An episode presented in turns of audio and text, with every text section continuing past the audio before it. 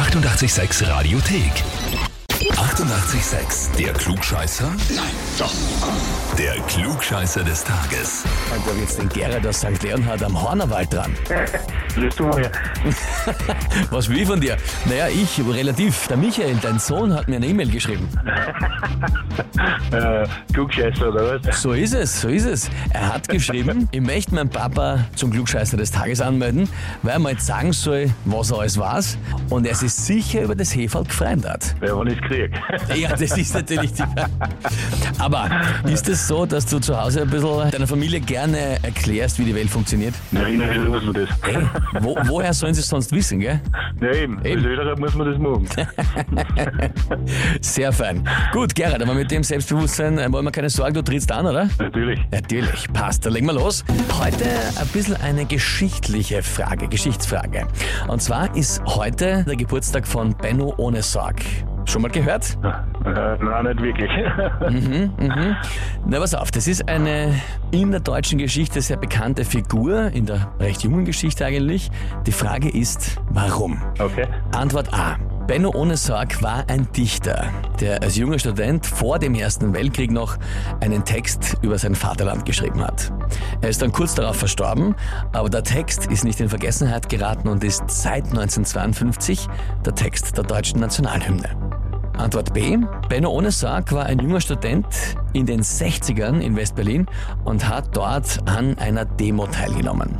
Er ist dann vor der Polizeigewalt geflohen und da hat ihm dann ein Polizist aus eineinhalb Metern in den Hinterkopf geschossen, daran ist er auch gestorben und das war ein Wendepunkt in der westdeutschen Studentenbewegung, der unter anderem in weiterer Folge auch zur Gründung der RAF geführt haben soll. Oder Antwort C. Benno ohne Sorg war ein junger Student nach dem Ersten Weltkrieg und hat in München gelebt, in einem Männerheim. Und da hat er einen Mitbewohner gehabt, der eigentlich Künstler werden wollte. Irgendwann hat er diesen angehenden Künstler zu einer Veranstaltung seiner Partei mitgenommen, zur Deutschen Arbeiterpartei. Der Künstler Adolf Hitler. Nicht so einfach.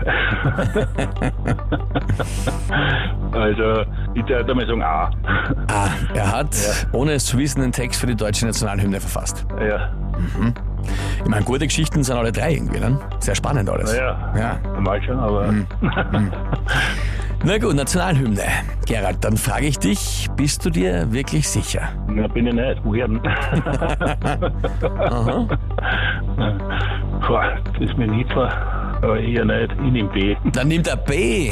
Der Ja. junge Student in den 60ern, Ja. der dann bei der Demo aus nächster Nähe erschossen worden Erschossen ist. wird. Ja, ja. Gerald. Gerald. Ja. Gerade doch richtig, jawohl. Echt. Ja, ja. Das war ein riesen Skandal damals und da sind auch viele Leute dann äh, haben zurücktreten müssen und und und und viele Studentenproteste hat es gegeben aufgrund dieser Sache. Der wäre heute 80 geworden, also deswegen, weil der Okay, Geburtstag ist. Und für dich heißt das, du bekommst den Titel Klugscheißer des Tages, bekommst die Urkunde und natürlich das berühmte 886 klugscheißer -Häferl. Na super, ich freue mich drüber. Ja, und jetzt kannst du dem Michael dann sagen, äh, dem Bur, ja, du hast gezeigt, was du alles kannst. Ja, genau. Klar.